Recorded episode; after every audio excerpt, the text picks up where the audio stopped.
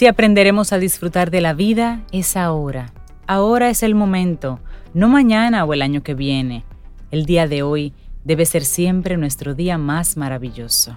Una frase de Thomas Dreyer. Y eso, en este tiempo, potencialo a N, porque estamos viviendo en el día a día. Siempre ha sido así, pero esto hay que llevarlo a la N potencia y darle la bienvenida, los buenos días a Melanie Cuello. Ella es abogada, especialista en el área laboral. Melanie, buenos días, bienvenida a Camino al Sol. ¿Cómo estás? Buenos días. Gracias eh, por invitarme a su programa, su tan escuchado programa. Y nada, adelante, vamos a aprovechar el tiempo. Así es. Con todo lo que ustedes entiendan, ¿verdad? Que estamos viviendo y que es necesario para seguir adelante. Claro, estamos en tiempos de, de muchos cambios, de mucha incertidumbre. Y uno de los puntos más importantes es lo que tiene que ver con la productividad, con lo laboral. Hay conflictos laborales en estos tiempos, personas que eh, los han puesto en suspensión, personas que lo han retirado, millones de empleos se han perdido en todo el mundo. Bueno, hay gran preocupación en mucha gente, en la mayoría de la población mundial, por, por este tema y la incertidumbre. Y también hablemos entonces de los enfoques, de las alternativas de solución. Por eso, queremos que desde tu experiencia nos pongas un poco en contexto de cuál ha sido el impacto de esta pandemia en el sector productivo, en los empleados, en los colaboradores. Eh, bueno, realmente, Reinaldo, la situación es altamente preocupante. Para nadie es un secreto eh, el contexto económico, social que estamos viviendo, millones de manera mundial de pérdida de empleo, eh, baja productividad por las condiciones en las que las empresas tienen que elaborar, eh, suspensiones, tal y como lo habías comentado, pero sobre todo lo que se crea alrededor de todo el aspecto laboral es la incertidumbre de qué va a pasar. ¿Qué va a pasar? No solamente qué está pasando, qué va a pasar en un futuro. Mira, te voy a ser honesta. Eh, a pesar de que soy abogada, voy a tratar de hablar no solamente como abogada, sino incluso como la ciudadana, como la ciudadana, madre de cuatro hijos, esposa y demás. Eh, lo primero es que tanto el empleador como el trabajador tienen que ver esta situación desde un punto de vista de buscar la manera de flexibilizar, mediar y conciliar.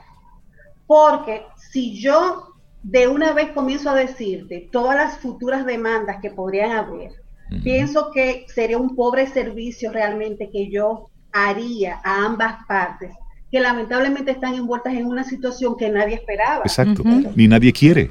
Y que nadie quiere, exactamente. Entonces, eh, yo te podría decir, te podría decir eh, bueno, eh, los que están suspendidos de manera ilegal pueden demandar, eh, los que tienen salarios que le están pagando un poco por debajo también pueden demandar, pero realmente mi, mi, mi idea es que independientemente de las vías judiciales, hay que buscar la manera de la concertación.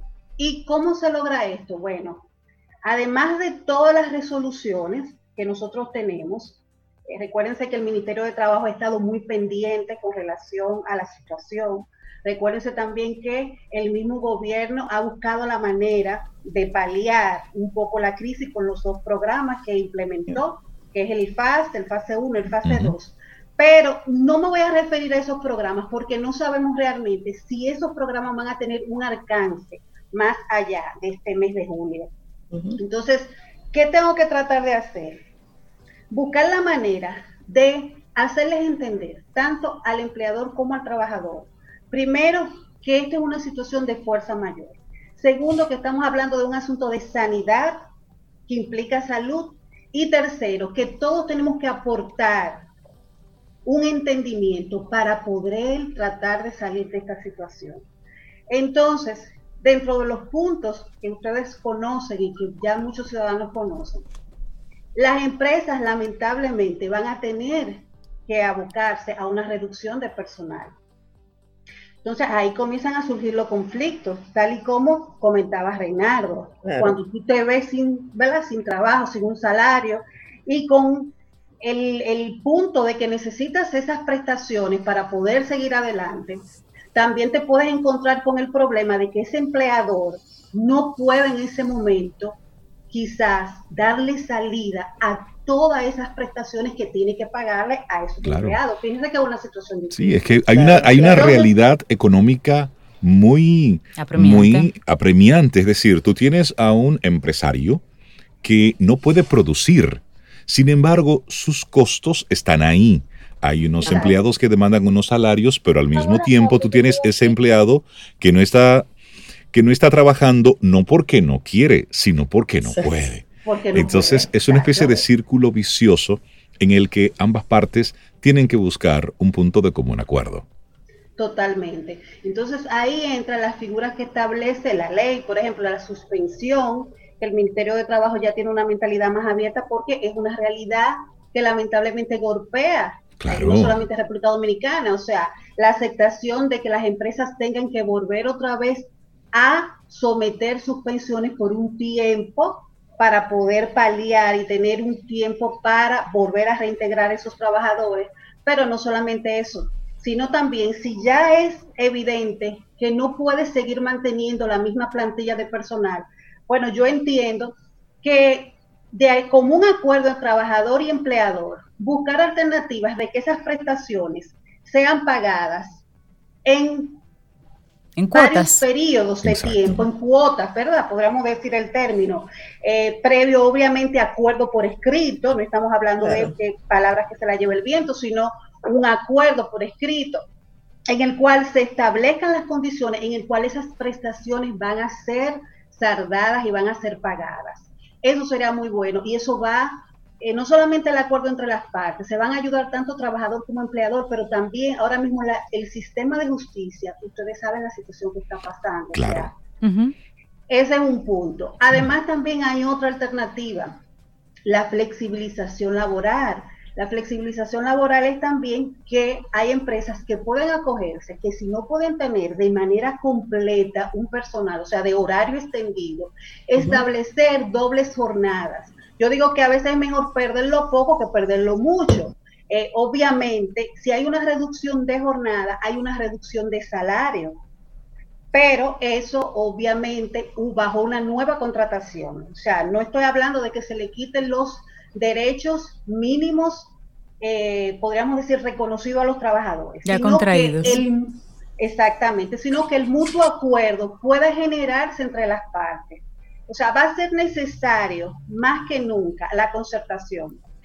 Y muchas figuras que casi no se utilizan del código de trabajo, como las modificaciones a los contratos de trabajo, como lo que tiene que ver el mutuo acuerdo entre las partes, que puede establecerse obviamente siempre y cuando respeten el límite, ¿verdad?, de lo que es establecido legalmente, pero que sería un bajadero, como podríamos decir de manera coloquial, a lo que estamos pasando. Estamos hablando con Melanie Cuello, abogada especialista en el área laboral. Sobe, tú tienes una pregunta. Sí, una de las modalidades, Melanie, que se, que se ha tenido, a la que se ha tenido que recurrir en esta pandemia es al teletrabajo. En ese sentido, ¿qué tan regulada está esa modalidad de trabajo acá? Porque me imagino que hay muchas implicaciones, tanto para la empresa como para el empleado, de, qué término de beneficio, que sea accidente laboral. ¿Cuál es el nivel de regulación aquí en, República Dominicana del teletrabajo? Sí, fíjate, nosotros veíamos el teletrabajo como algo así, muy lejano y muy bueno, incluso lo estudiábamos cuando en la universidad. Sin embargo, ya es una realidad. Nosotros todavía no tenemos una normativa, eh, podríamos decir una normativa en República Dominicana, porque el Código de Trabajo lo que habla es de trabajo a domicilio pero el trabajo a domicilio no, es el teletrabajo. Exactamente, el, el, trabajo a domicilio tiene que ver con trabajo de manufactura y ese tipo de cosas, pero estamos hablando de cuando hay una inclusión de la tecnología. Exacto. Entonces, todavía nosotros no tenemos una normativa, de hecho, ya estamos comenzando a dar los pasos para implementar una normativa que regule de manera clara ese tipo de contrataciones porque esto va a durar un buen tiempo. Yo no digo que se va a quedar porque me hace falta lo que es el verdad, pero esto, esto va a durar un buen tiempo. Va a tomar Entonces, exacto, pero por ahora es bueno señalar, y creo que eso, va quizá en esa vía va tu pregunta, em, el teletrabajo implica una subordinación y el teletrabajo implica el reconocimiento de los derechos.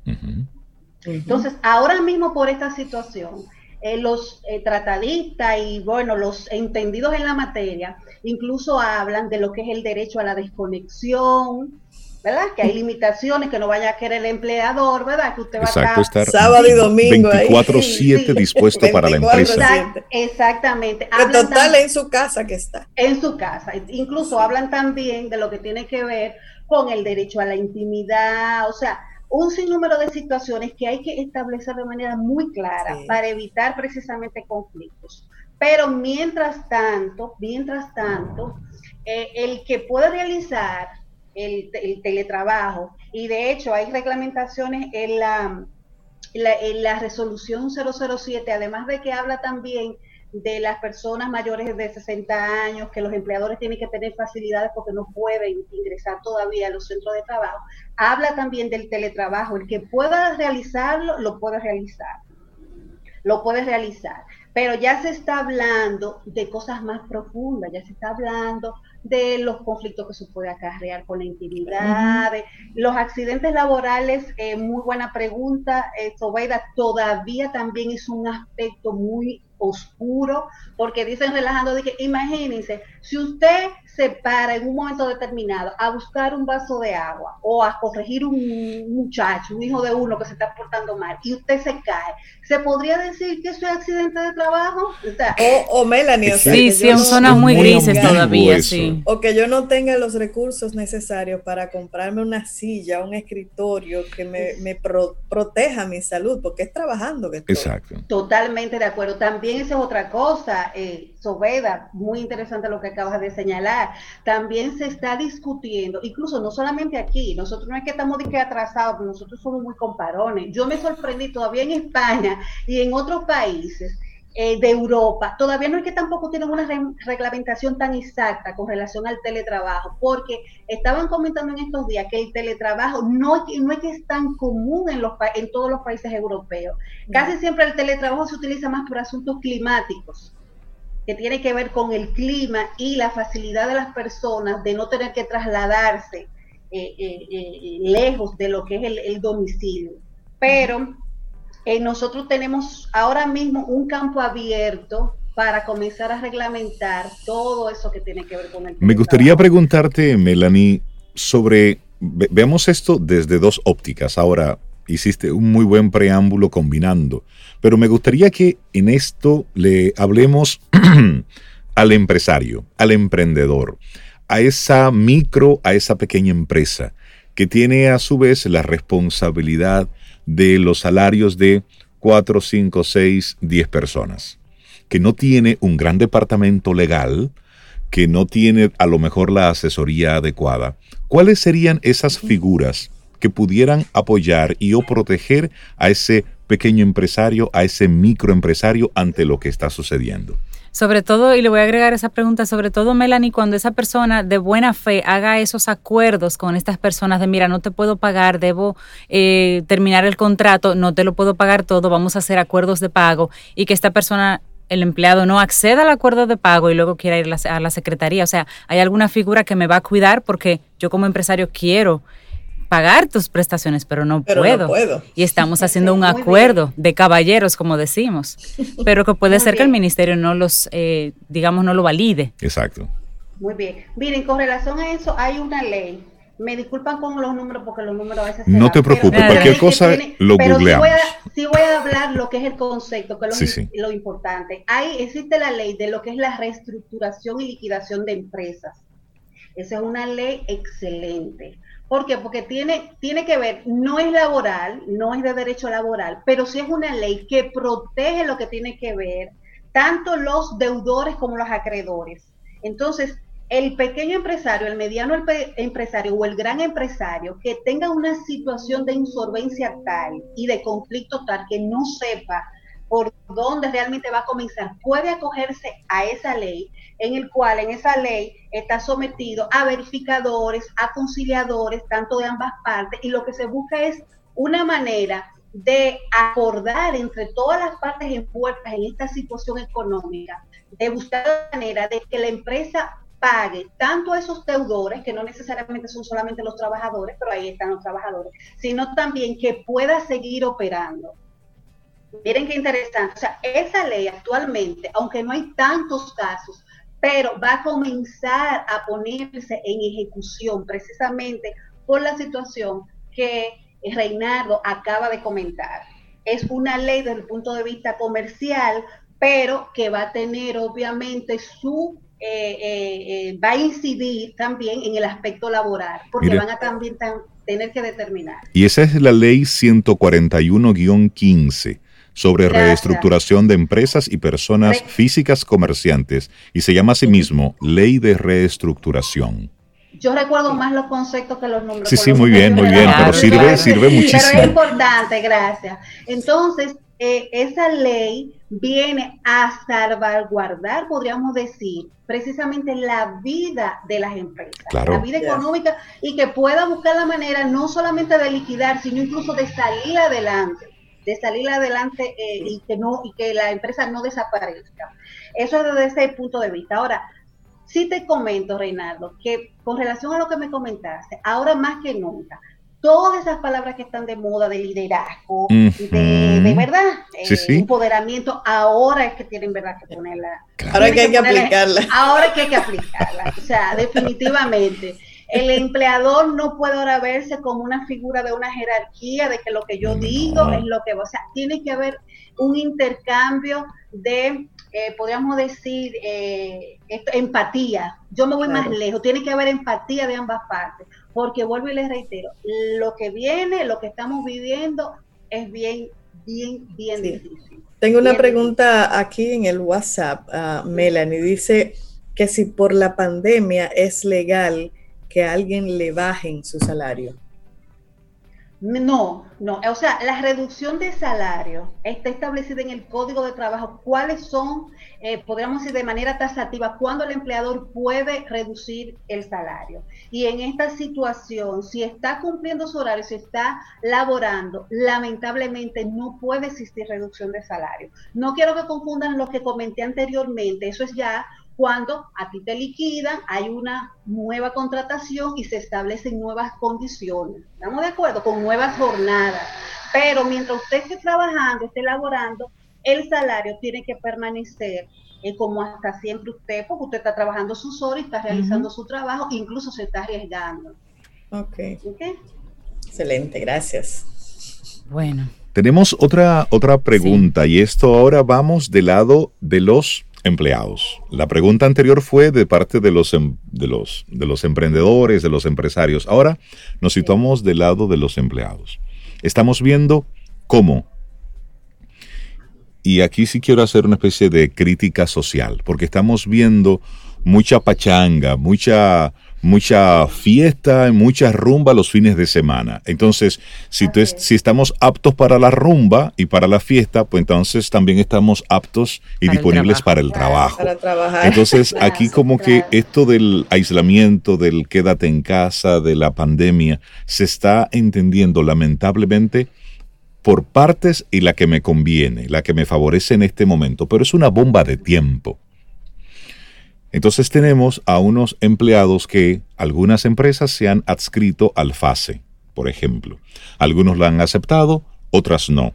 Pero tenemos unos empleados que de una forma u otra sí pueden ser suspendidos, cancelados, aprovechar el momento de la pandemia y algunas empresas pueden simplemente desvincularlos. Justificarse por esa vía. Justificarse por esa vía. ¿Qué le dirías tú a ese, a ese colaborador que de una forma u otra ha visto cómo su empresa ha utilizado la justificación del COVID-19 para simplemente desvincularlos. Es decir, lejos de la productividad, la buena vibra, el buen ánimo de seguir con todo esto hacia adelante, cómo esta persona se puede sentir protegida por la ley ante este momento? Eh, tú comentas de parte de, obviamente, del, trabajador, empleado, del trabajador, sí. Mire, el, trabajador tiene que entender que la suspensión, independientemente de los programas que, estamos teniendo, que creo que hasta julio, no sé si seguirá hasta septiembre, octubre, es, ha sido una, una alternativa ante una situación que nadie esperaba, ante una situación económica precisamente para evitar la desaparición de las empresas. Pero eso no implica que con relación a las faltas, el trabajador crea que puede hacer y deshacer y que por esta eh. situación va a aprovechar eh, eh, esta coyuntura. Entonces, el artículo 88 establece muy bien, son 19 ordinales que tiene, por las cuales un trabajador incluso puede ser despedido, independientemente de que esté suspendido, puede ser despedido. O sea, si hay incumplimiento con relación a alguna de estas situaciones. Es un tanto difícil porque como hay una desvinculación de que no estás laborando, de que no estás asistiendo, pues la falta habría que ver. O sea, ya es un asunto muy específico y muy concreto. Pero no quiero que el trabajador entienda de que por eso puede dar eh, rienda suelta a la locura. Exactamente. Simplemente hay una suspensión, eh, no laboras, no te pagan salario, pero las obligaciones de la contratación subsisten. Es decir, cumplir un horario, si estás haciendo esto de tele, de trabajo a distancia, cumplir un horario, cumplir responsabilidades, la disponibilidad. Claro. Lo que pasa, eh, Reinaldo, que ahora va a pasar una situación y es que por el asunto del teletrabajo, más que un asunto de horario, el empleador va a tener que someterse a resultados. Exacto. Y el seguimiento que le va a hacer al trabajador no va a ser tanto de tipo disciplinario, eh, como nosotros lo estudiamos en Derecho del Trabajo, y de observación. Claro, hay métodos, ustedes lo saben que eso es muy sofisticado, hay plataformas que se dan cuenta del trabajador, del tiempo que está, ¿sí o no? Ustedes saben más de eso que yo, sea, del tiempo que está conectado. hay un seguimiento, no es como mucha gente cree pero va a estar más orientado a los resultados, a los resultados, a cómo tú eh, respondes a, esa, a ese trabajo y a esas obligaciones que tienes con la empresa. Y conectando esta, esta pregunta con lo que tú misma acabas de decir sobre ese seguimiento, esa vigilancia, hay algunas empresas que ante la eh, bueno, esto nos ha tomado a la mayoría de sorpresa y mm, la mayoría no teníamos una forma de estar controlando el trabajo a distancia. Muy bien. Y hay algunas empresas, he visto ahí algunas informaciones que han eh, le han exigido a los empleados, por ejemplo, tener una sesión abierta en Zoom por ejemplo, durante las ocho horas y la empresa vigilando que tú estés ahí sentado frente a tu computadora. ¿Cómo va a ser? ¿Qué, tan legal, qué tan legal pudiera ser esto? Sí, hemos visto de todo, Zoe. Para que, para notar que, y si apaga la cámara, encienda la cámara. Es decir, esa vigilancia, ¿qué tan legal es esto? Eh, mira, eh, muy buena pregunta. Precisamente por eso tenemos urgentemente que reglamentar lo que comentaba con Soledad anteriormente, todo lo que tiene que ver con el teletrabajo, que no tenemos nada, estamos desprovistos. Pero sí les puedo comentar algo. La jornada laboral, porque una cosa se desprende de la otra, es esa indisposición que tiene el trabajador. O sea, el trabajador está en la, en la perdón, en la disposición del empleador. O sea, esas son horas, no vamos a poner el término de pertenencia, pero estás a cargo de tu trabajo y de una manera u otra estás bajo una subordinación. Entonces, en el teletrabajo, el empleador tiene que tener alguna manera de darle seguimiento, si no es un trabajo que es por resultado, porque hay trabajos que sí que permiten, por ejemplo, lo que son los vendedores, eh, los comisionistas, o sea, hay algunos pero hay otros trabajos que no, hay otros trabajos que demandan mucho que tú estés frente, que son de oficina. Entonces, el empleador tiene que tener alguna manera de llevar una dirección y un registro de esa, de esa jornada. Pero la importancia de la pregunta que tú me acabas de comentar, Reinaldo, es que el trabajador, tú tienes que ponerle en conocimiento, fíjense la diferencia, ponerle en conocimiento de las condiciones en que va a realizar ese trabajo. Eso es importante. O sea, porque ya entonces cuando ese trabajador no sabe y cree que está de su cuenta, ¿verdad? Entonces ahí puede haber ciertas dificultades de entender que hay un derecho a la, a la, intimidad, que le están vulnerando sus derechos. Entonces, es, por eso es muy importante y más que nada ahora, la comunicación entre trabajador y empleador. Tienes que hacerle entender al trabajador de que hay una plataforma, de que se le da seguimiento de esta manera, de esta manera, y ya el trabajador sabe a lo que va. Melanie Cuello, abogada especialista en el área laboral. Interesantísima esta conversación que hemos tenido contigo. Si hay algún empresario o si hay algún colaborador, algún empleado que quisiera ponerse en contacto contigo para que tú le des algunas luces, ¿cómo, cómo puede hacerlo? Bueno, vamos a darte el número, el número de mi, de mi celular, 829 766 1721 y en Instagram ¿Cómo te conseguimos en...? Melanie Cuello. Melanie, Cuello. Así se escribe. Excelente. Excelente. Melanie, muchísimas gracias por esta conversación que hemos gracias tenido. a ustedes. Y siento que mucho. has aclarado muchas dudas. Para todos. Tú también, mantente en casa, tranquila y segura. ese es el pedido que nosotros desde Camino al Sol estamos haciendo. Un gran abrazo.